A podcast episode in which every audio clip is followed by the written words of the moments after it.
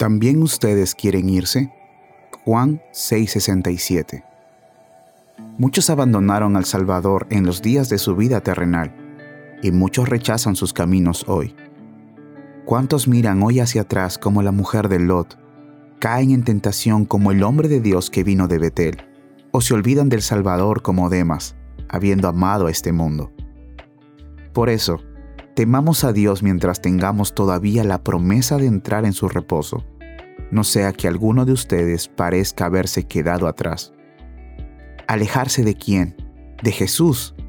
Entonces irías de la luz a la oscuridad, de la plenitud a la pobreza, de la felicidad a la miseria, de la vida a la muerte. Alejarse de Jesús.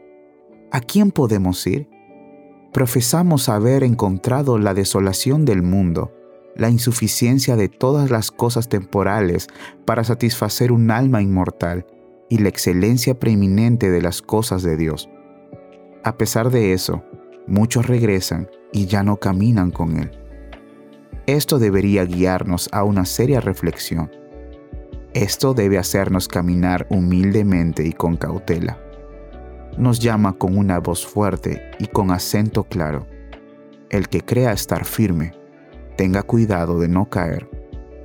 No puede haber ninguna razón para abandonar a Jesús ni por un momento. Es una necedad alejarse de su lado. Es peligroso descuidar sus ordenanzas. Es una locura darle la espalda a su camino. Alma mía, Él te pregunta esta noche, ¿también tú quieres irte?